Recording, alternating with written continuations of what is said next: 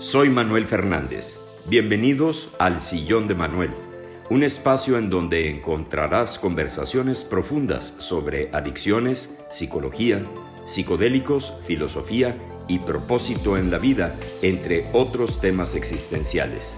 Este es tu sillón. Ponte cómodo y gracias por estar aquí. ¿Qué tal? ¿Cómo están? Bienvenidos nuevamente a este podcast del Sillón de Manuel. Mi nombre es Manuel Fernández y el día de hoy me acompaña Raúl Jax, que es un entrenador, un coach, un asesor nutrimental y asesor de strength training, de entrenamiento. Y el día de hoy nos va a compartir cuál es su trayectoria, cómo llegó a convertirse en coach, en asesor, y nos va a platicar también un poco de su historia, de su historia de vida. Raúl, muchísimas gracias por aceptar la invitación. No, Manuel, muchísimas gracias a ti, encantado de estar aquí y poder compartirle un poco a la gente este, un poquito de lo que sé y aportar un granito de arena a, la vida de las demás personas con este tema que creo que hoy en día es, es muy importante. La gente cada vez se preocupa más por su salud, tanto la física y como la mental. Exacto. Eh, platícame un poco cuál es tu extracción, cuál es tu origen, qué estudiaste o por qué, bueno, eventualmente llegaremos a la pregunta de cómo llegaste a esto, pero ¿cuál es tu background? Mira, mi background, Manuel, eh, no tiene absolutamente nada que ver con el tema de nutrición ah, ni, de, ni de fitness, o sea, creo que eso es lo más, lo más curioso, ¿no? Yo soy ingeniero industrial y de sistemas, este, vengo como que de ese background de ingeniería, luego estudié una maestría eh, en MBA, entonces pues todo el mundo se podrá preguntar de que, oye, pero pues, este chavo, ¿qué onda? Si es ingeniero, si tiene todo el tema background de ¿Qué está haciendo en ¿qué está haciendo en esto, no? Y pues la verdad esto es mi pasión, eh, esto es lo que siempre me ha gustado hacer y lo he hecho sin que me cueste algún esfuerzo, que creo que eso es es algo que, que, importa mucho a la hora de, de, hacer tu labor y de, dedicarte a lo, que, a lo que te gusta, ¿no? Y yo siempre he sido una persona muy sana en cuanto a que siempre he hecho ejercicio, fui deportista de alto rendimiento toda mi vida eh, jugando fútbol, soccer. Y en el camino fui descubriendo este, esa columna vertebral de que siempre he sido una persona muy sana. No tomo, no fumo, este, mucho menos me drogo.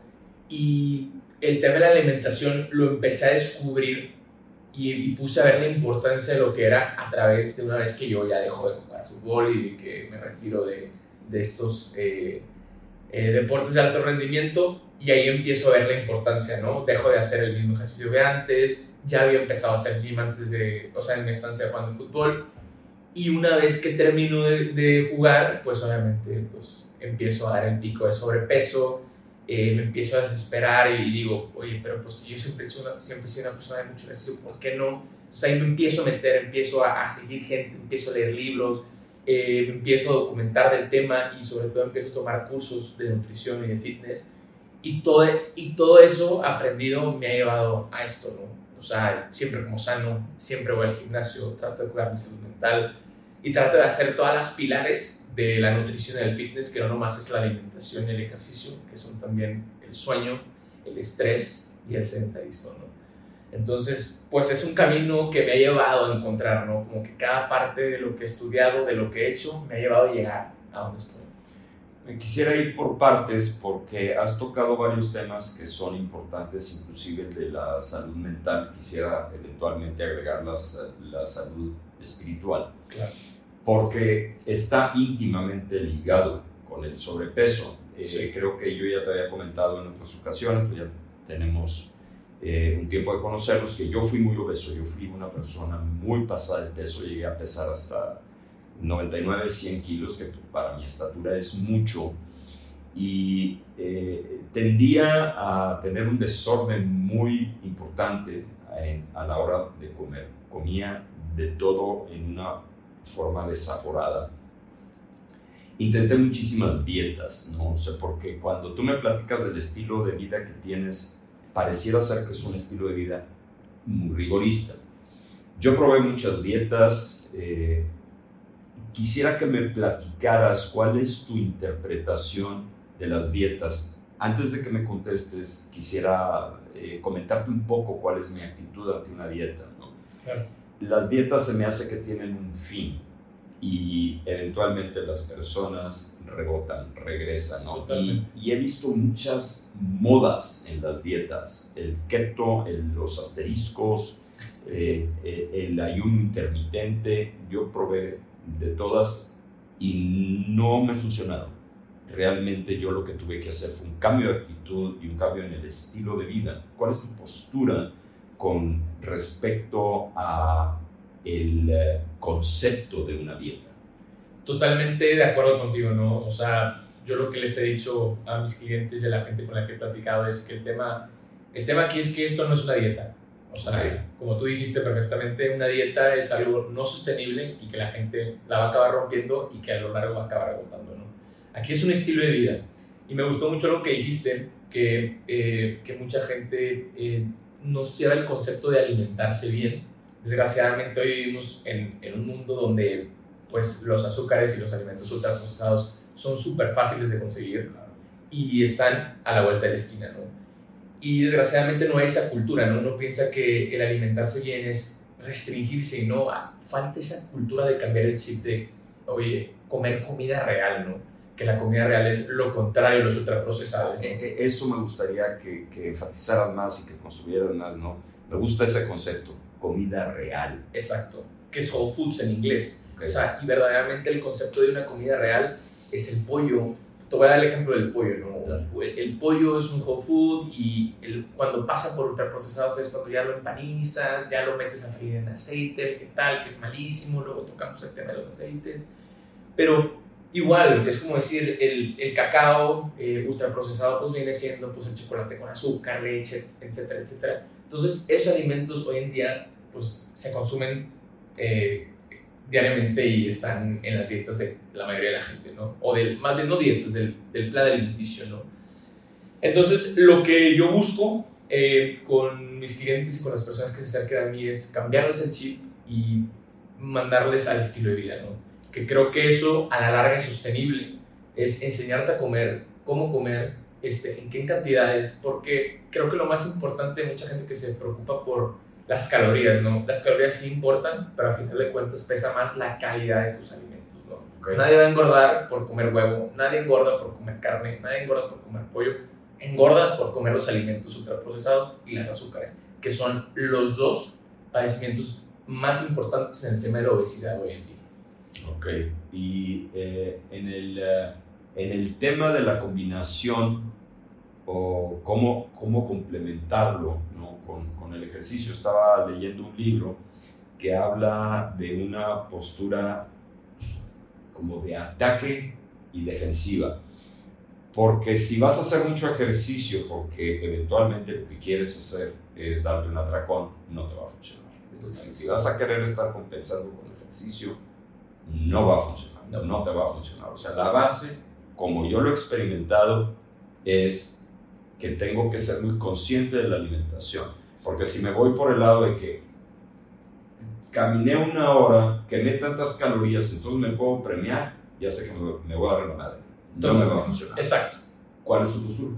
Mi postura es lo que te decía, ¿no? Que importa más la calidad de tus alimentos. Podrás hacer todo el ejercicio que quieras, pero obviamente en este tema del fitness, de la nutrición y del wellness, eh, hay varios pilares que, que, son importantes, lo que te decía, la alimentación, el ejercicio, el sueño, el estrés, eh, la genética, pero obviamente el que pesa más de todos es la alimentación. Sí es. Entonces, por más ejercicio que tú hagas este, quemes, lo que te decía, el equilibrio calórico, por más que quemes todas las calorías que quieras, y perdón que lo diga, mientras tú te sigas metiendo mierda, tu cuerpo no va a perder grasa y no va, y no va a crecer músculo. Así de sencillo. ¿Cómo haces crecer el músculo? Porque mira, eh, siento también que hay, corrígeme si estoy mal, una obsesión, particularmente en Estados Unidos, ¿no? Eh, eh, vi un artículo de, de un entrenador en Europa que decía, los americanos están obsesionados con proteína, es tienes que tener esta calidad de proteína y tienes que tomar proteína líquida. Y están muy clavados por ese lado, ¿no? Y que ya está llegando a México esta moda. A ver, platícame. O sea, lo, eh, y creo que en esas cosas es, hay un pro y una contra, ¿no? La contra creo que por donde vas por el tema de la proteína es que mucha gente se preocupa por el físico y en este caso mucha gente en Estados Unidos y tú lo puedes ver en TikTok, lo puedes ver en Instagram, hay mucha gente que acude a esteroides y a sustancias que tienen eh, eh, efectos nocivos para la salud y que a la larga no, pues no, son, no son sostenibles y no son saludables, ¿no? Pero lo más importante y que creo que está llegando a México y me gusta esa, esa, esa, forma de pensar de que hay que comer proteína porque dentro de los tres tipos de alimentos de carbohidratos, grasas y proteína, la proteína es el más importante. Es el que nos va a ayudar a crecer el músculo y obviamente a partir de los 30 pues empezamos en picada a, a nosotros a generar el músculo, empezamos a perder un pequeño porcentaje y nos cuesta más crecerlo, ¿no? Entonces las proteínas pues, nos ayudan a crecer la masa muscular y también es otra ayuda para la ingesta calórica porque al comer proteína es el alimento de los tres que más te sacia, ¿no? Claro. Entonces ese es un gran beneficio. Bueno, pero ¿qué pasa si yo estoy de acuerdo en el discurso del trash? O sea, si, si yo lo que trato de hacer es mi experiencia personal, es una alimentación consciente. Claro. O sea, ¿qué quiere decir eso? de irme a la tienda de la esquina que eh, sé que voy a encontrar cualquier cantidad de mierda y echarme una bolsa de papas o de cacahuates. Prefiero esperarme a comer chido. A mí me gusta comer muy bien. No, antes me encantaba el trash. Pero ahorita yo prefiero esperarme a que llegue la hora y comer muy bien de todo. Entiendo el discurso de la proteína, un tiempo yo estuve prácticamente abstinente de carbohidratos, de azúcar, de harina, me fui mucho por el lado proteico, pero puede llegar a ser muy aburrido. Sí, a mí me gusta una buena pasta, sí, o sea, eh, sí poderlo complementar, o si de plano quiero comer nada más una pasta. Lo hago, lo hago consciente, claro. pero no sé si eso como para un coach como tú, sea una señal de alerta de, ah, no, pues es que eso está mal. No quiero decir que esté mal, lo que yo corregiría, porque como les digo a, mis clientes, no se trata de, de, que, de que comas cuatro pechugas de pollo y que comas toda tu comida alta, o sea, que esté en proteína, sino que lo que... El tema con la proteína es que siempre hay que incluirla en cada alimento, no sé si me explico. Ok. Siempre hay que incluirla y, y si nos vamos un poquito más a detalle, eh, o sea, nosotros no consumimos la proteína que deberíamos de consumir, es otra mala educación que tenemos eh, de, en cuanto a alimentación. Entonces se recomienda que por tu peso normalmente estés eh, comiendo 1.5 a 2 eh, gramos de proteína. Entonces hay que multiplicarlo y te da el total de, de, gramos de proteína que tienes que estar comiendo al día, ¿no? Que lo haces en, en tus tres comidas que tampoco se trata de hacer cinco porque nos dañamos el metabolismo malamente, como mucha gente recomienda hacer hartas comidas al día, que nomás con tres es suficiente hacerlas bien, pero siempre incluir proteína porque es el alimento más importante. ¿Qué pasa ahora con toda la, eh, la narrativa de el pollo que le ponen hormonas y eh, todo lo que no es en teoría orgánico natural? Porque sí, sí he escuchado de chavitas súper jóvenes que empiezan a menstruar muy, muy chicas por la cuestión del pollo. Mira, si nos vamos al super extremo, como un freak que soy yo de todo este tema, que yo trato de comprar eh, mis ingredientes en el súper, mi comida, y trato de hacerla, que es lo que yo le recomiendo a toda la gente. Que hagan su comida y que ustedes compren sus alimentos y que traten de una o máxima dos veces comer fuera. Y en este tema, por ejemplo, qué bueno que tocas eso porque el pollo es pollo a final de cuentas. Yo sé que va a haber lugares que les inyectan, va a haber lugares que a lo mejor no es tan orgánico, pero al final de cuentas es pollo, ¿no? Y el orgánico pues obviamente es más saludable, es más puro, no tiene tantos químicos. Entonces, si nos damos a un freak como yo, obviamente yo siempre voy a elegir eso pero normalmente hay veces que no vamos a tener la oportunidad de elegir esas dos, pero el pollo sigue siendo pollo. ¿Sí me entiendes? Entonces, prefiero que te comas ese pollo que traiga chocho, traiga lo que sea, a que te comas eh, una hamburguesa con papas a la francesa y, y, que te metas un alimento ultraprocesado, ¿sí me entiendes? Porque al final de cuentas, el pollo así sigue siendo un whole food. Ya. Bueno, pues ahí, ahí me diste en la pata de palo porque a mí sí me gustan mucho las hamburguesas. Y la otra cosa que también tengo que confesar es ahorita lo que dijiste de los eh, eh, alimentos fritos.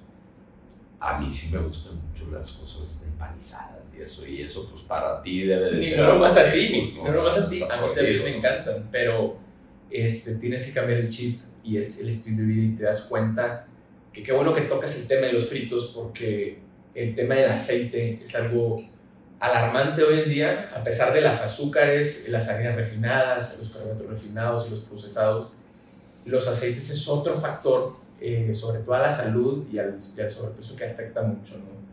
La mayoría, desgraciadamente, de todos sus alimentos están hechos con aceite vegetal. Ok. Y muchos productos que tú encuentras en el súper, por eso les insisto mucho a la gente que lean, lean los ingredientes de los productos que vayan a comprar, no más se lo lleven, lo echen o, o, o, lo consuman, ¿no?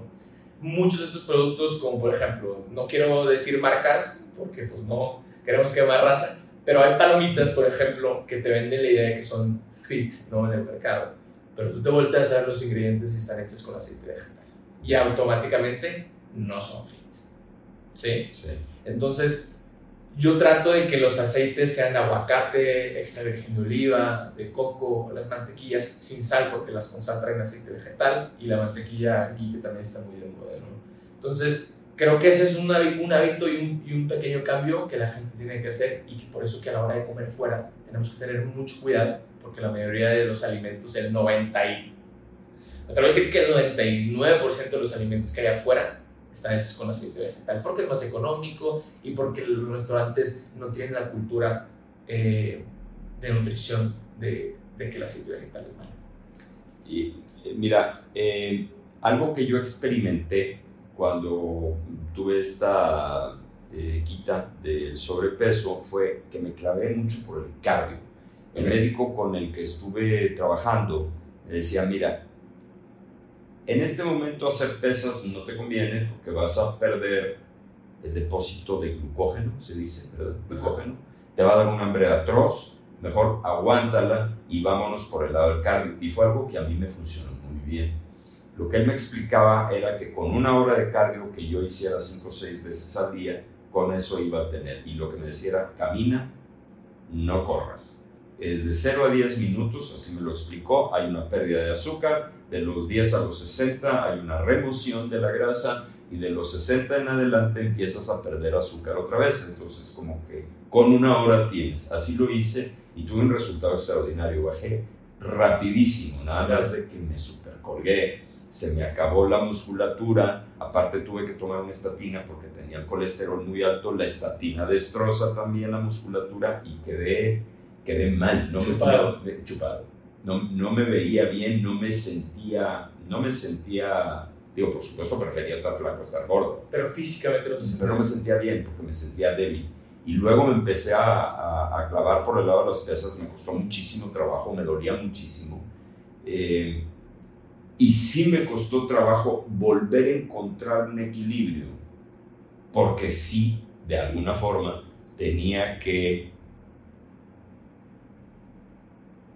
complementar o tenía que eh, volver a llenar mis depósitos de azúcar en la musculatura para poder aguantar, porque si no, la fatiga era tremenda, ¿no? Entonces, ¿cuál es tu postura de, de, cardio y de strength training? ¿Cuál es la combinación que tú crees que se debe hacer? Ok, qué bueno que tocas ese tema, porque creo que lo ideal es encontrar un balance, pero como te dije, lo de las calorías Importa más el tipo de alimentos que la cantidad de calorías que consumas. Y acá, obviamente, hay que tener el balance, pero importa más el strength training, que viene siendo hacer entrenamientos de resistencia, ya sea con pesas, hacer el HIIT, hacer entrenamientos con tu propio peso corporal, con bandas, al cardio. Pero, por ejemplo, lo que te pasó a ti, obviamente es algo bueno y te lo recomiendo un cardiólogo. Y los libros que he leído y donde he estudiado, todos los cardiólogos recomiendan hacer 10.000 pasos diarios, ¿no? Que esos 10.000 pasos diarios los haces en una hora, ¿no? Una hora. En una hora el problema de hacer cardio y que mucha gente eh, tiene esa idea de que el cardio me va a hacer bajar de peso, el cardio me va a poner como quiero estar. Y sí, el cardio te va a hacer bajar de peso, pero te va a, perder, te va a hacer perder agua, te va a hacer perder músculo, que es lo que no queremos, ¿no? Y al contrario del, del strength training, que viene siendo el levantamiento de pesas, lo que vamos a hacer es que vamos a poner a nuestro cuerpo en modo de crear músculo y a la vez en modo de quemar grasa, ¿no? Okay. Entonces, es la principal ventaja de hacer pesas, ¿no? Obviamente lo ideal es combinar las dos, obviamente siempre tener como base el entrenamiento de pesas y yo lo que hago es siempre trato de caminar, porque yo ya no corro, yo ya no troto, yo ya no juego deporte, yo camino, saco mi perro una hora y son los 10.000 pasos diarios. Y con eso encuentras el balance perfecto del cardio con el ejercicio de pesas. Entonces, dime más o menos cuál es la, la combinación que te funciona. ¿Cuántas veces a la semana, bueno, tú, tú te dedicas a esto, pero más bien a una persona promedio, Ajá. ¿tú qué le recomendarías en el ratio de, ¿Cuántos días? de cardio pesas? ¿Cuántos días? ¿Cuánto tiempo? Yo lo que procuro hacer es, bueno, viene un entrenador aquí a mi casa y es una hora. Estaba haciendo cuatro veces a la semana, ahorita estoy haciendo tres. Realmente ya no puedo más. Yo siento que mi cuerpo ya no aguanta más y me aviento dos o tres veces por semana una hora de cardio. ¿Tú qué le recomiendas a la persona average, a la persona promedio? Promedio. Si yo, que todos los días se mueva, hay que eliminar la- una de las causas de la obesidad y de sobrepeso que te dije que es el sedentarismo.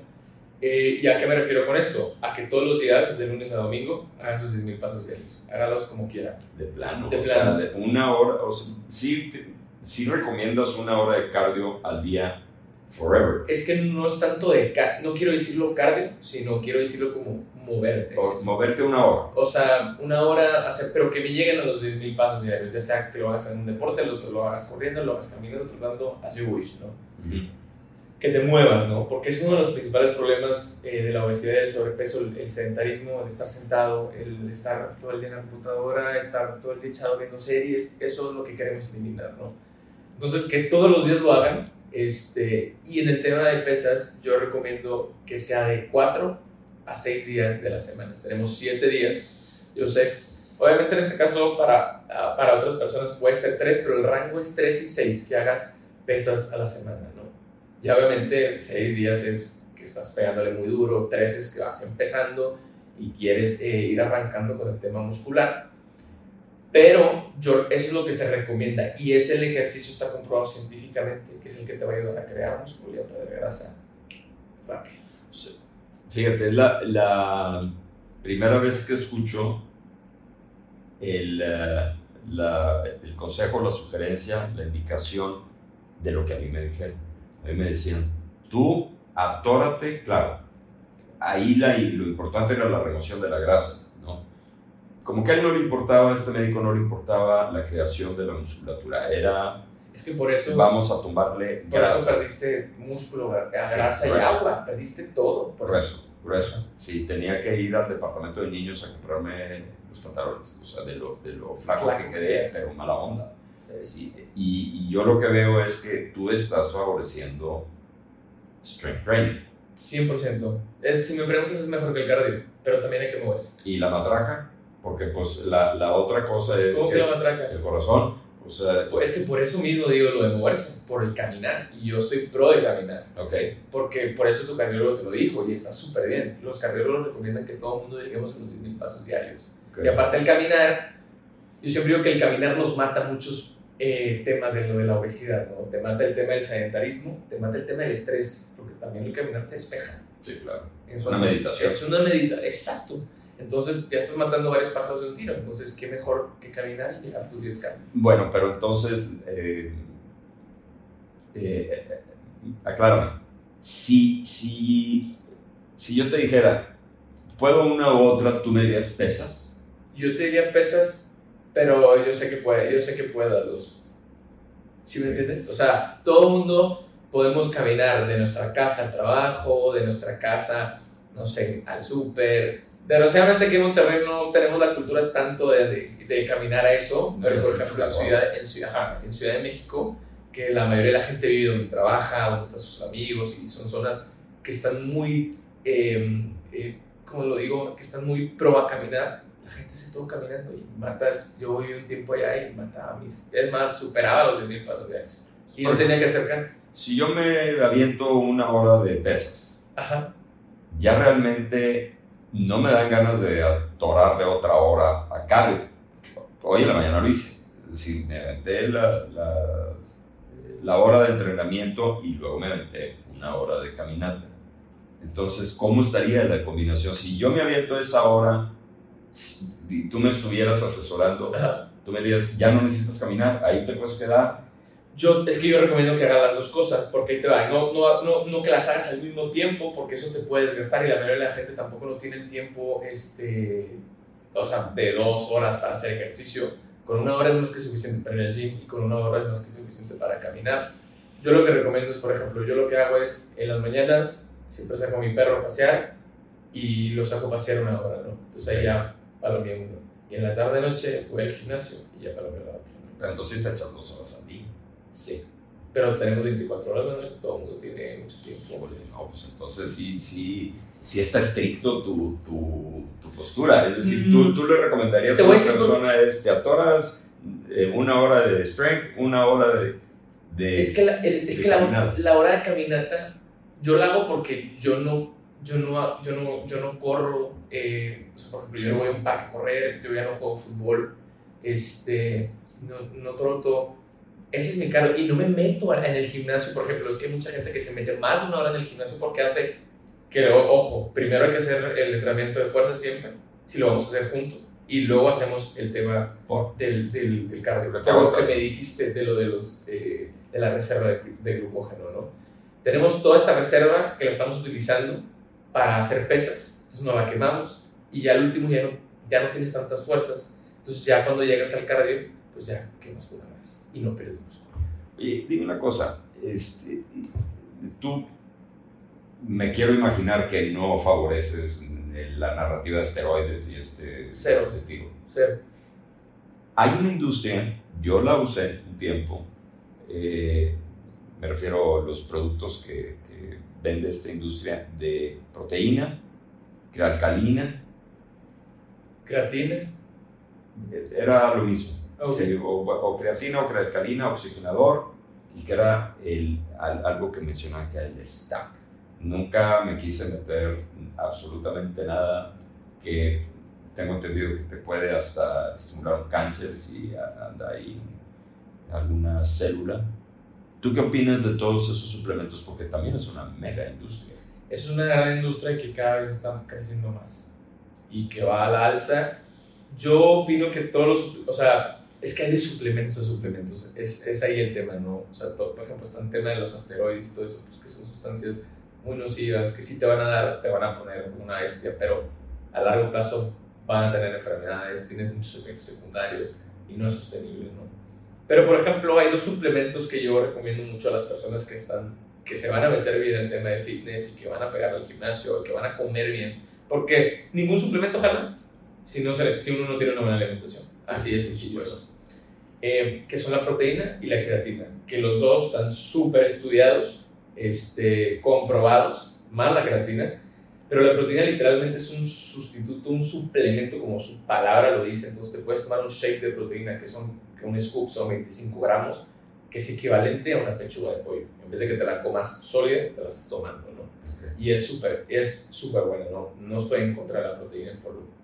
Y por el otro lado está la creatina, que la creatina, la verdad, es un suplemento que con que consumas 5 gramos en un vaso de agua o tu proteína o en el líquido que lo quieras meter y lo tienes que tomar incluso cuando no entrenes, este, lo que nos hace la creatina es que nos ayuda a la recuperación muscular, nos da más fuerza y nos da un mejor rendimiento este, físico a la hora de hacer tu, tu actividad o tu deporte o tu ejercicio, ¿no? Entonces, esos dos son los, los, dos suplementos que yo más recomiendo. El NO2 no, el oxigenador no. Mm, es que todos esos, o sea, no, no, están tan comprobados y tienen otros efectos que, que pueden ser nocivos para la salud. Pero los que más están comprobados es la proteína y la creatina y son también los más, si lo quieres ver así, son los más, los más naturales, los, los que tienen efectos positivos, que no tienen tantos side effects, entonces pues yo creo que cualquier gente puede tomar proteína en polvo y si la gente está haciendo actividad física y quiere mejorar su rendimiento, hay que tomar creatina. Este, por ejemplo, en mi caso,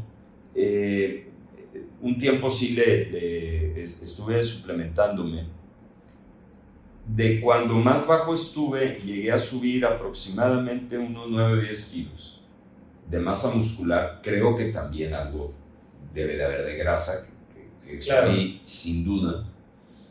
No he subido más. Me entró la obsesión de que quería subir más, pero la realidad es que ya no pude. Y así ya me acepté y así me siento bien. Pero de repente me entró la, la curiosidad ¿qué pasaría si pudiera subir 3 o 4 kilos más de masa magra? Pero no he podido. Sí trato de comer suficiente proteína, pero llega un momento en donde la neta me da asco. O sea, llega un momento en donde ya no puedo comer más proteína y la proteína líquida pesada. Sí, okay. se, me hace pesadona. Yo no estoy creciendo entonces por el, por el no estoy comiendo suficiente proteína o porque pues, ya estoy ruco y mi cuerpo ya me dijo, pues hasta ahí llegas. O sea, ¿cuál es tu opinión?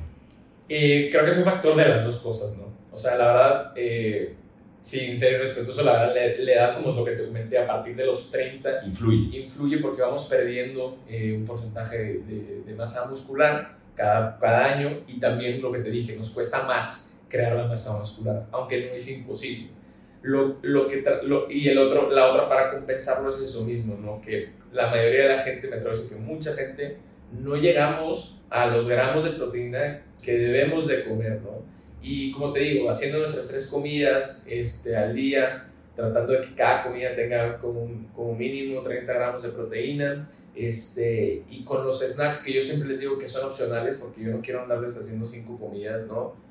Que esos snacks los puedas elegir como, como proteína. O sea, como un ejemplo de proteína de snack puede ser el shake de proteína, una barrita de proteína, un puñito de pistaches, este, o una crema de almond butter con peanut butter en un rice cake, por ejemplo. Entonces hay que saber elegir inteligentemente nuestros alimentos y no obsesionarlos con que, ay, tengo que llegar al número, sino siempre incluir una proteína en nuestros alimentos y tratar de que, de que sea el alimento eh, primordial. Entonces quiero entender que si una persona va contigo, no va a sufrir, es decir, no se la va a pasar del nabo de decir, hijo, este vato me está poniendo una dieta pavorosa y aparte me va a parar una joda horrible con el ejercicio.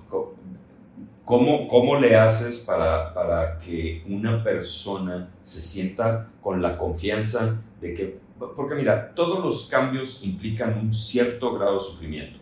Pero yo creo que si le dices a una persona, eh, ponte a dieta, que a mí me lo dijeron toda la vida, yo desde los 10 años fui gordo, ponte a dieta, a mí me aterraba ir con un doctor a que me pusiera una dieta y que me diera un papel. Y que te restringiera. Y, y la clásica era una pera chica y condimentos libres. Pues bueno, estás tragando la pimienta pero como que trataban de hacerlo, como que, ah, sí, no, no vas a sufrir. Y yo sufrí en todas y ni una me jaló. Lo que habíamos dicho, sin reiterarlo, el estilo de vida. Pero si una persona se acerca contigo, la gente llega con miedo, Raúl. Es decir, llega con miedo a, a, decir, me va a doler, me va a poner una joda de ejercicio y voy a comer eh, eh, horroroso, ¿tú qué le dirías a una persona? O sea, ¿tú, tú, tú qué le dirías a una persona decir, oye, güey, sí te puedo ayudar a que bajes de peso? Porque yo me quiero imaginar que muchas de las personas que van contigo un problema de sobrepeso. Y no te, o sea, claro, va a haber un cierto sufrimiento con el cambio, pero no te la vas a pasar del hipernado, de decir, vas a querer tronar todo en una semana. ¿sí? ¿Cómo le haces? ¿Cuál es tu narrativa? ¿Cuál es tu discurso como para convencer a una persona de que no se la va a pasar de la jodida? Mira, primero que nada, yo no, como lo que te comentaba, yo no, yo no soy eh, ni pensamiento ni de la vieja escuela como esos nutriólogos que, que te tocaron, este, que creo que, como te dije, las y como comentamos, las dietas restringen, no son sostenibles, las acabamos rompiendo, habiendo tantos alimentos ricos todo. Pero quiero empezar, antes de contestarte la pregunta, con una intro de todo que creo que vivimos en un mundo, y tanto tú lo creciste como yo viví, de muy malos hábitos alimenticios y de sedentarismo. Entonces, creo que cambiar el chip no es, no es una cuestión de la noche a la mañana, ya con una sesión con Raúl o una sesión yendo con tal persona, ya la hice y ya cambié mi estilo. A mí me costó mucho tiempo cambiar este estilo de vida, no fue de la noche a la mañana. por lo mismo que te dije, ¿no? Por ejemplo, te voy a poner el caso en, en, mi caso, en mi caso, en mi, en mi casa, yo como completamente aparte de mi familia. Yo no como lo mismo que, la, que mi familia come. Y, y, no por chiflado ni nada, pero, o sea, creo que la sociedad no nos ayuda a ser una sociedad saludable. Tenemos un restaurante de comida rápida en la esquina, eh, todos los productos son con aceite vegetal, todos los productos traen azúcar. Y como tú y yo crecimos en ese ambiente, yo crecí, mi mamá dándome lonche, a mí mi mamá me mandaba una Pepsi o una Coca, por decir, por no, bueno, ya dije marcas, pero me daba un refresco con azúcar, me daba unas galletas con azúcar y me daba unas papitas. Tú dime, creciendo así, y que creciendo así 15, 20 años, querían cambiar el chip a los 30, dices, no, pues es que llevo toda mi vida haciendo esto. Entonces, ese es el principal problema de las personas hoy en día, que incluso eh, a mí me pasó y te digo, me costó, me costó, obviamente no es fácil, no, no es fácil cambiar ese chip porque está muy difícil, pero nosotros venimos creciendo con todos esos malos hábitos, con mala alimentación, sedentarismo, o sea, no fue mi caso el sedentarismo porque siempre he hecho deporte, pero te estoy dando mi ejemplo y el tuyo es igual, hemos crecido en ese ambiente porque todo el tema de obesidad y sobrepeso yo siempre lo comparo con Estados Unidos, somos lo mismo, el mismo porcentaje de población en cuanto a, al porcentaje de obesidad y sobrepeso, tenemos los mismos, somos el 1 y el 2 a nivel mundial, así lo quieres ver. Y, y contestando a tu pregunta de qué, de, de qué es cómo lo hago, eh, yo lo que les digo y, y cuando les presento, eh, les pongo una frase que me gusta mucho que es que lo que vamos a lograr en, en, este estilo de vida es que el 80, ya en casos súper disciplinados, que es lo que te va a ayudar, la disciplina, los hábitos y la constancia a llegar a, estos resultados, es que el 80-90% de tus comidas sean saludables y el 20 restante o 10 restante si haces el 90. Free for all. Literal que puedas comer lo que quieras. ¿Por qué? Porque yo no quiero prohibir a la gente de comer, a mí por ejemplo, yo soy una persona que me encanta lo dulce, entonces mi batalla es con el azúcar. Entonces yo lo que quiero es que la gente pueda disfrutar sus alimentos que más le gusten, pero sin restringirlo, pero que el 80-90 me haga lo saludable y que sus alimentos favoritos, también les pongo esa frase, encontremos la manera de hacer versiones saludables y que les gusten. Si a ti te gusta el pollo frito, por ejemplo, te encanta freír en aceite y empanizado, bueno, vamos a tratar de hacer un pollo este, pues a la plancha o con un empanizado que sea eh, con carbohidratos integrales, este, y en vez de freírlo en aceite vegetal, pues meterlo en el air fryer o freírlo en aceite extra virgen de oliva y, y, ponerle verduras, entonces hacerlo, hacerlo de la manera saludable, no sé si me explico. Sí, eh, sí me hace mucho sentido. El aspecto del alcohol, el alcohol es azúcar líquida Totalmente. Es azúcar líquida, ¿no? Entonces, eh, ¿qué pasa cuando una persona te llega? Porque la clásica que le llega a una persona que le gusta mucho tomar es, llega con el médico y le dice, ¿y qué voy a poder tomar? Luego, luego quieren, eh, pues, no sentirse restringidos en ese sentido. ¿Cuál es tu postura? qué bueno que tocas ese tema, porque yo voy a empezar con, las, con lo líquido y, y ahorita toco el tema del alcohol, lo voy a dividir, porque yo le digo que todas las bebidas eh, yo les llamo el silent killer. Okay. ¿Por qué el silent killer? Porque mucha gente como no es sólido, como es un líquido, y puede tener azúcar, puede tener alcohol en este caso, y son altos en calorías, tú te lo tomas y piensas que Sí, que no, que no te está afectando. Que no te está afectando, pero a la hora todo eso va sumando a las calorías que llevas este, y a la calidad de tus alimentos que te alimentas, entonces eso va a provocar este, que bajes de peso y que no bajes de peso, ¿no? Entonces, este, la gente por eso te pregunta, ¿qué puedo tomar, qué no puedo tomar? Y hay una muy mala educación en cuanto a qué tomar, ¿no? Y en el tema del alcohol, yo siempre les digo, tiene tanto, está tan relacionado al tema de, de la obesidad y el sobrepeso, por supuesto que excederte un día de alcohol puede tumbar todos los, toda la semana. Toda la semana. Literal. Por más que te hayas portado el pie al cañón con la comida, te hayas portado el pie al cañón con, con el ejercicio y estés eh, durmiendo tus 7-8 horas, no tengas estrés, pero si tú te embriagas y abusas del alcohol, adiós todo el, todo el avance. No te va a funcionar. No va a funcionar. Está tan ligado el tema del alcohol con la, con la obesidad que hay mucha gente que, que te dice, es que yo me alimento muy bien, es que yo hago ejercicio. Pues sí, pero los fines de semana este, chupas los tres días. Y ahí está, ¿por qué no puedes bajar de peso? Hay una corriente de eh, pues un, un, chavo que leí, que tiene un libro que se llama Die Fat or Get Tough. Ahorita que tú estabas diciendo cuando tener un cheat day, este te dice que sea. Dice, o sea, es. No puedes tener, no un cheat day, un cheat meal. Es que no, no, ojo. Nada. Es muy diferente, qué bueno que tocas este tema, porque es muy diferente decir el cheat day, que mucha gente se confunde, que esos son los tres, las tres comidas, y es erróneamente eso. Es, o sea, yo sí permito el cheat meal uno a la semana porque es como que, ok, este, lo que te decía, no restringir y hacer el 80-90% de tus comidas saludables, ya el 10-20 tú decides cómo lo haces, ¿no? Eso es parte del balance, ¿no? Sí estoy también de acuerdo con este chavo porque si tú haces el cero, obviamente todos estos alimentos, los ultraprocesados, el azúcar, son más adictos, Manuel, que la cocaína. Lo leí en un libro de, que se llama The, Obesity Fix y que dice eso, que el azúcar es más adicta que la cocaína. A ese nivel, el azúcar es una droga. Entonces, estoy de acuerdo con lo que dice este chavo, porque si tú le eliminas los alimentos procesados y, la, y el azúcar, obviamente vas a estar limpio, ¿sí me entiendes? Es lo mismo. ¿Oíste? No, no, no, ya me acaba la boca. Le estoy preguntando a Jimmy, nuestro productor, que es atascado con el azúcar también. Sí, eso es un, es un gran punto, lo leí y justo es la introducción de uno de, de ese libro de Obesity Fix que dice que el azúcar es más, más adicta que, que, que, la cocaína y la cocaína es una de las drogas de más adicción. Yo me quité el azúcar cuando pasé por este proceso de, de la quita del carbohidrato y lo que tú dices, tuve un síndrome de abstinencia como de tres o cuatro días que sentía que me estaba muriendo. Porque estamos acostumbrados a, a necesitar, nuestro cuerpo estaba, te pedía gritos el azúcar.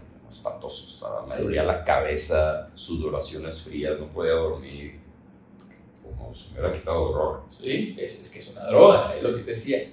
Y, y estamos tan dependientes de ella y la consumimos con, con tanta frecuencia que, que, por eso dependemos de ella. Quitarla es, es, un shock, por eso mucha gente batalla y dice, y todo el tiempo está pensando en comer algo dulce, cuando tu cuerpo no necesita estar comiendo algo dulce, no lo necesita, el azúcar tiene cero macro y micronutrientes, Nada. cero, cero. Y una de las cosas que descubrí, y en este mismo libro, que se lo recomiendo mucho porque es un, un libro que está for dummies para todo este tema, eh, que la sal, Manuel, nosotros no consumimos la suficiente sal que necesitamos y eso lo puedo compartir yo de carne propia porque yo soy muy dulcero, yo crecí con el azúcar, eh, o sea, a, aquí a la mano, este, y me costó mucho dejarla.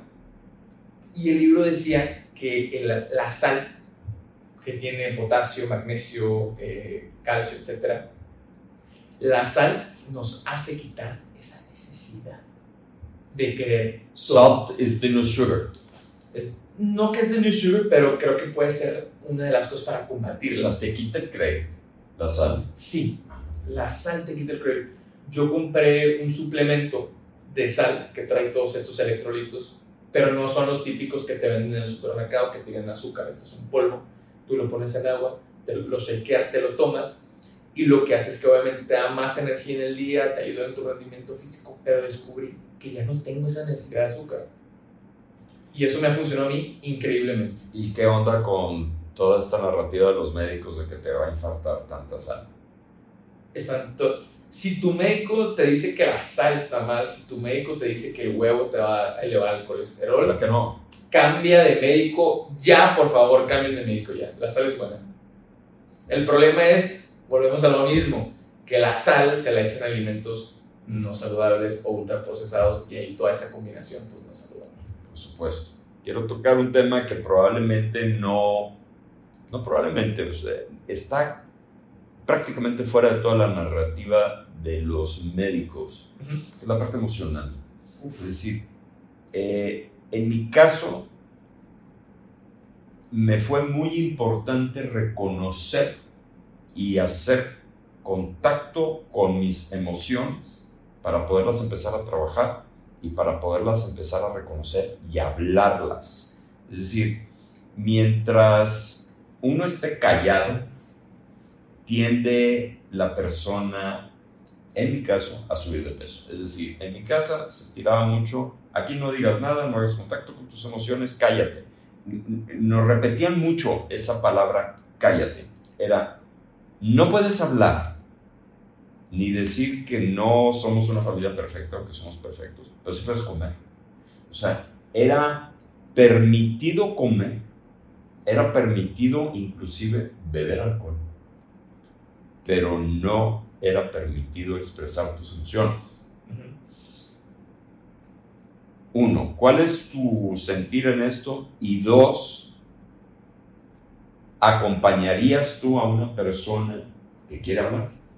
Totalmente, porque como lo dijimos al principio, eh, la salud mental está muy relacionada al tema de alimentación. Platica. Van pegadas de la mano.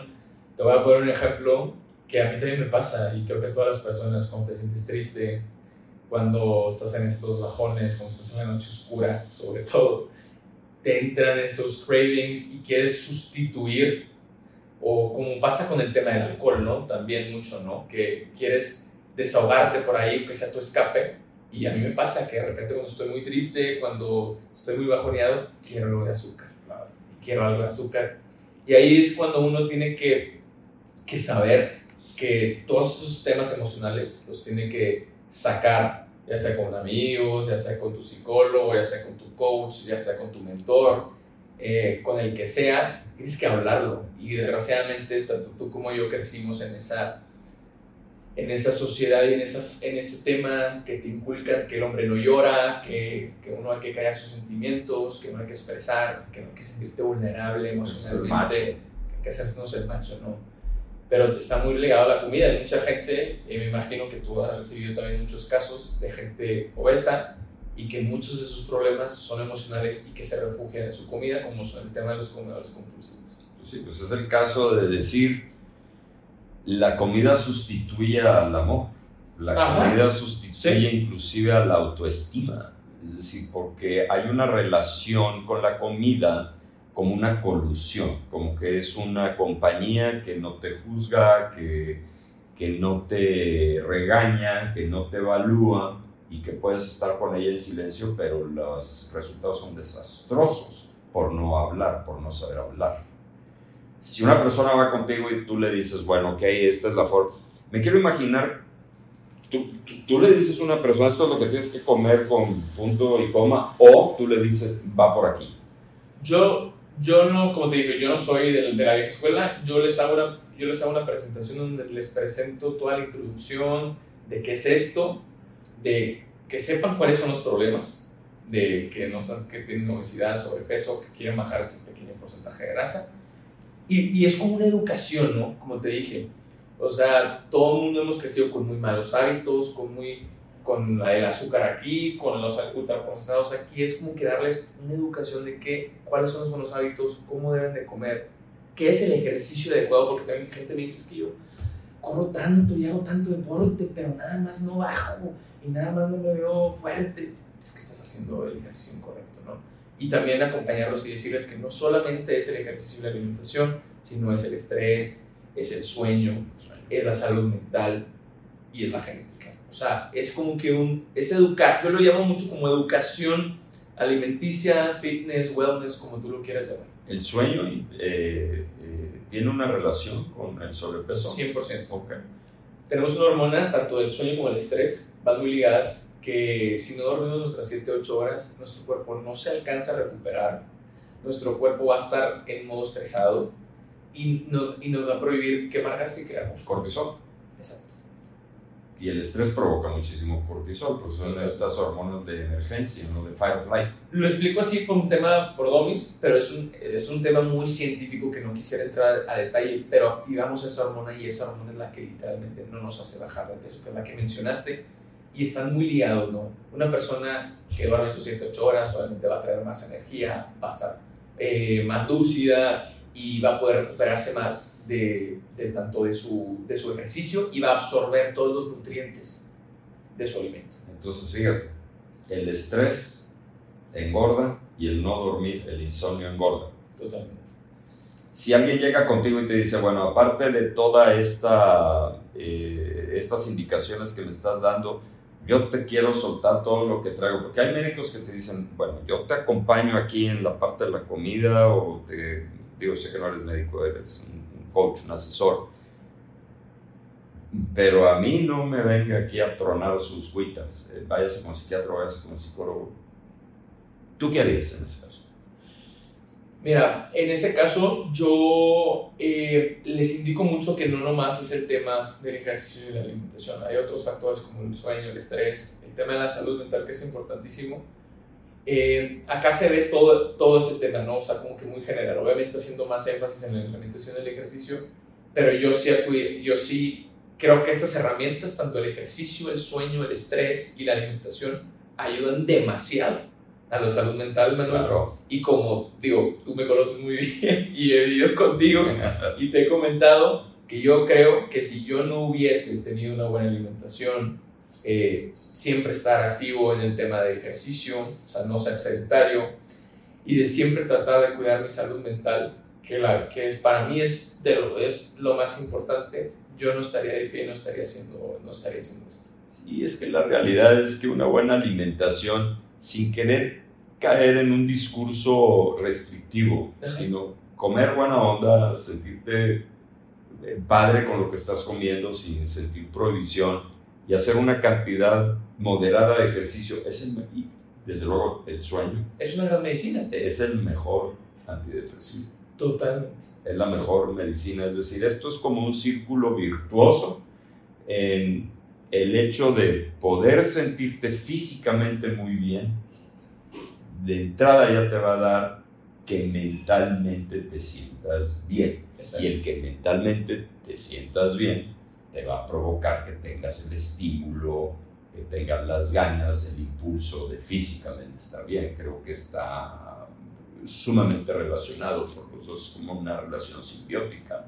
Totalmente, y, qué bueno que lo comentas porque sí, o sea, todos, como te digo, todos estos factores van a ayudar a que tu salud mental y que tú te sientas bien, que te sientas bien con tu cuerpo, contigo mismo y la salud, que es lo más importante.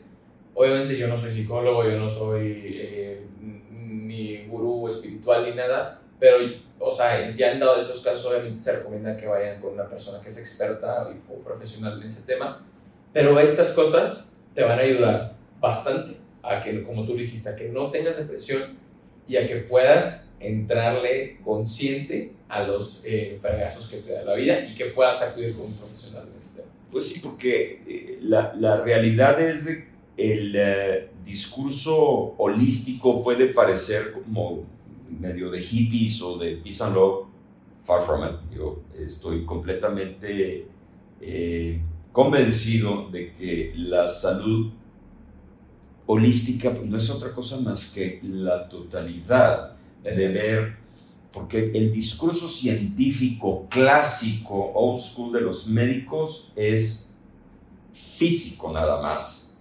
O ven el síntoma y no ven la raíz del problema y cualquier cosa que se signifique como emocional o espiritual les puede provocar Es decir, ah, no, mira, aquí es con esta pastilla este, y, y, tratan el síntoma y nunca ven la raíz.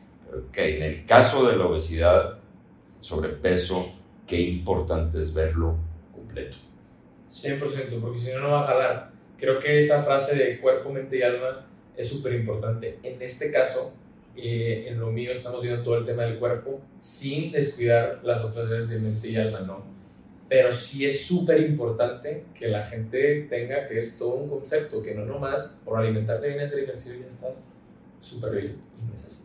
Sí es. Hay muchos factores como lo dijimos, el sueño, el estrés y sobre todo la salud mental, este, que, que impactan, ¿no? Y, esos médicos, este, pues al final de cuentas son muy prácticos, de mucha teoría, de esto es by the book, que así tiene que ser, y a veces hay que salirse de esa caja para ver más allá.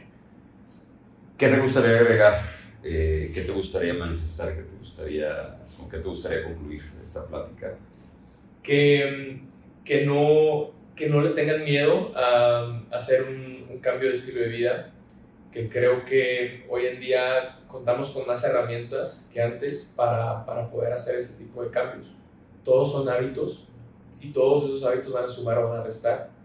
Y que sepan que esto es un camino de mucha disciplina, de mucha constancia y que siempre van a haber ups and downs. Esto no es lineal, pero si se verdaderamente se comprometen, todo el mundo va a lograr sus objetivos y creo que todo el mundo queremos una vida sana, que es lo más importante, y tener una longevidad de vida. ¿Dónde te pueden encontrar? Me pueden encontrar en todas mis redes sociales como Raúl F. Y en mi correo de rfdzajax.gmail.com y también mi teléfono por si quieren alguna asesoría o me quieren buscar directamente es 8119 107596. Raúl, muchísimas gracias por haber aceptado eh, esta plática. A mí me ayudó muchísimo. Espero que a todos ustedes eh, les haya dado luz con toda esta información que nos acaba muy gentilmente de compartir Raúl. Raúl, muchísimas gracias. No, Manuel, muchísimas gracias a ti. Encantado de poder estar aquí. Agradezco infinitamente que me hayas invitado y es un placer estar aquí. Muchas gracias y a ustedes muchas gracias por compartir este espacio con nosotros y nos vemos en el próximo podcast del Sillón de Manuel.